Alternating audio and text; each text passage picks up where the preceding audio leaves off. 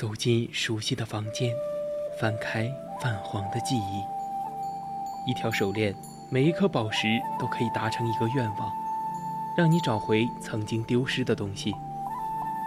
一个瓷枕，可以让你美梦成真，亦能让你噩梦成真。每一件古物都有属于它自己的故事，默然等待千年，只为在此刻相遇。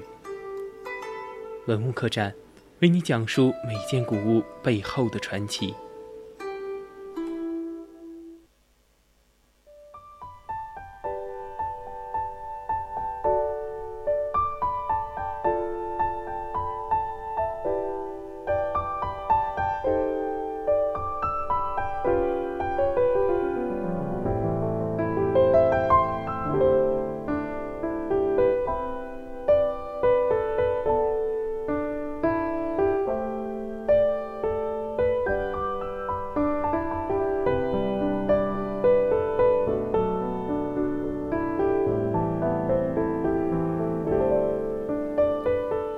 青春调频与您共享，这里是 VOC 广播电台百科探秘之文物客栈。我们将要带你走进的是文物背后，看那精美绝伦的文物映照出的历史与现实。我是主播肖思雨，今天我们将要分享的是《清明上河图》的故事。欢迎大家到我们的 QQ 听友四群二七五幺三幺二九八与我们一起讨论，或者到我们的荔枝直播平台与主播进行互动。当然，如果你觉得我们的节目很有意思，你也可以关注我们的官方微信，搜索“青春调频”，关注即可；或者到微博上 @VOC 广播电台，我们会时刻关注您的消息。《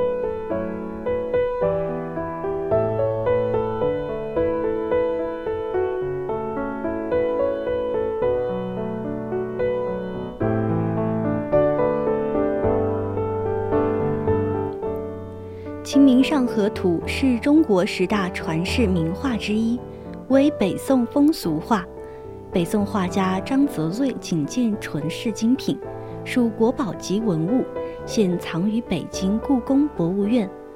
《清明上河图》宽二十五点二厘米，长五百二十八点七厘米，卷本设色，作品以长卷形式，采用散点式透视构图法。生动记录了中国十二世纪北宋汴京的城市面貌和当代社会各阶层人民的生活状况，是汴京当年繁荣的见证，也是北宋城市经济情况的写照。这在中国乃至世界绘画史上都是独一无二的。在五米多长的画卷里，共绘了八百一十四个各色人物，牛、驼、驴等牲畜七十三匹。车轿二十多辆，大小船只二十九艘，房屋、桥梁、城楼等各有特色，体现了宋代建筑的特征，具有很高的历史价值和艺术价值。《清明上河图》结构严谨，长而不沉，广阔而不粗俗，慎密而不琐碎，展现了画家精湛的绘画技能。整个画卷犹如一曲震撼人心的交响乐。在起伏跌宕中展开画卷，在繁华热闹的场景中逐步走向高潮，最后又回归平静。画卷可分为郊外风光、汴河场景、城内街市三部分。《清明上河图》自问世以来，曾五次进入宫廷，四次被从宫中盗走，辗转流传，历经劫难，演绎出了许多传奇故事。但至今仍然保存完好。张则瑞完成这幅歌颂太平盛世的历史长卷后，首先将它呈现给了宋徽宗。《清明上河图》第一次进入宫廷，宋徽宗成为此画的第一位收藏者。他用著名的瘦金体书法在图上亲笔写了《清明上河图》五个字，并临上了双龙小印。如今啊，这些在画上的都已不见了。有两种可能性：一种是此图流传时间太长了，经无数人之手把玩欣赏，开头的部分被损坏，于是后人装裱时便将其裁掉。一种是因为宋徽宗题记及双龙小印值钱，后人将其故意裁去另卖。公元一千一百二十六年，金军大举南下，把徽宗、钦宗、后妃、公主、宗室、大臣三千余人，以及各种文物、图书档案、天文仪器和技艺工匠等掠夺而去，但《清明上河图》却没有归入金朝皇宫。而是流落民间。当时金兵入城，一片混乱，有人趁机将该图盗出，也是极有可能的。画卷后来有不少北宋移民官图缅怀故国，感叹繁华兴衰的题咏，也验证了此图第一次被盗出宫的经历。后来蒙古人灭金吞宋，建立元朝，统治者到处搜刮珍宝。《清明上河图》第二次进入宫廷，据图后为纸上的记载，到元代后期至正五年间，宫内有一个装裱匠，趁装裱这件作品的机会，用一个临摹本把真本偷换出宫，悄悄卖给了某桂官。《清明上河图》第二次盗出宫，这位桂官后来被派到真定驻守。负责保管这幅画的人又偷偷把它卖给了杭州人陈某，这一偷盗情节被得宝者详细记录在了图图纸的尾上。元末至明嘉年间，这幅名画至少倒过八九次手。后博雅好古人士杨怀在京搜访古家名迹时，竟囊中所有将其买下。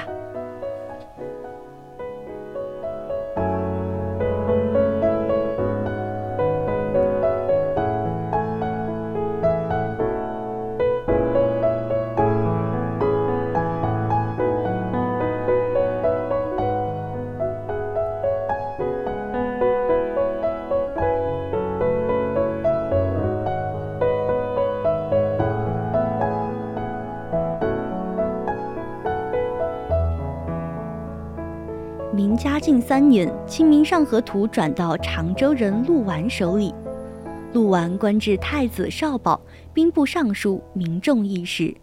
据说陆完死后，他的夫人将此图缝入枕中，视如身家性命，连亲生儿子也不得见一面。陆夫人有一娘家外甥王某，善于讨她欢心。王某擅长绘画，更喜欢名人书画。便挖空心思向陆夫人央求借看《清明上河图》。在反复恳请后啊，陆夫人勉强同意，但不许他带笔砚，只许他在阁楼上欣赏，而且不许让别人知道。王某欣然从命。往来两三个月，看了十余次后，竟临摹出了一幅有几分像的画来。在当时专横跋扈的严嵩正四处搜索《清明上河图》的时候，都御史王宇得知后，便从王某手中购得赝品，献给严嵩。严嵩府上的装裱匠汤臣认出画是假货，便以此要挟王宇，令其出四十两银子贿赂自己。但王宇对此不予理会。汤臣恼羞成怒，在严嵩设宴欢庆时，将图上旧色用水冲掉，使严嵩在众人面前大为窘迫。以后便寻机将王宇害死，临摹此画的王某也因此受到了牵连，被抓去饿死狱中。实际上，陆完死后，他的儿子急等着钱用，便将《清明上河图》卖至昆山陆鼎臣家，后来被严嵩父子强行索去。此前，严嵩确实曾托王宇买过名画，王宇也确曾买过苏州人王彪之母本献给严嵩。后来被识破。隆庆时，严嵩父子官场失势，严府被抄，登记财产中确实有张泽瑞的《清明上河图》一卷，被没收进了宫廷。这是《清明上河图》的第三次进入皇宫。《清明上河图》第三次入宫以后不久，又被第三次盗出宫去。偷窃者是万历时期飞扬跋扈的太监冯保。冯保是隆庆年间的执笔太监、东厂首领。万历皇帝十岁即位，冯保假传遗诏，说由大臣与太监共同辅佐皇帝。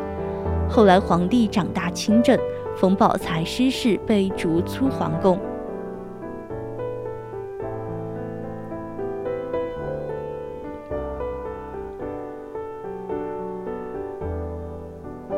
真本《清明上河图》在清代的第一个收藏者是安徽桐乡人陆费喜，接着是毕沅，均有收藏印记可证。毕沅官至湖广总督，是一个学问家，一个对金石书法非常喜欢，家藏丰富。毕沅死后的第四年，即嘉庆四年，湖广一带发生百姓反抗朝廷的斗争，清政府追求地方官责。认为毕沅在总督任上对剿匪滋事办事不力，剿除不力。可是人死了无处处罚，便将他的家产没收入宫。于是《清明上河图》第四次进入皇宫，收藏在紫禁城内的迎春阁。嘉庆皇帝对其珍爱有加，命人收录在《石渠宝笈》三编内。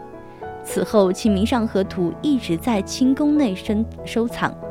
虽然经历了一千八百六十年英法联军以及一九零零年八国联军的两度入侵北京，洗劫宫关，但均未受损。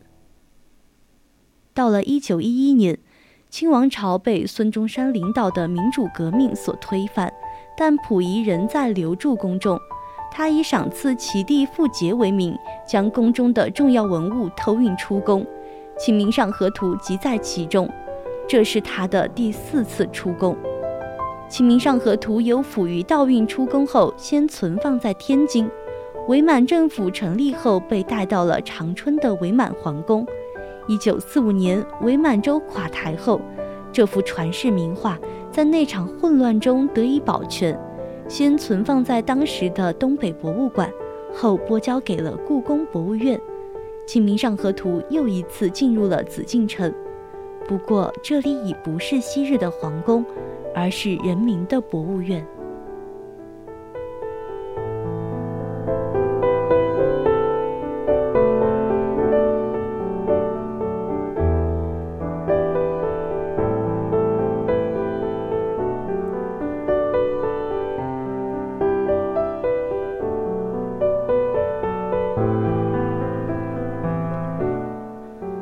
不管怎么样。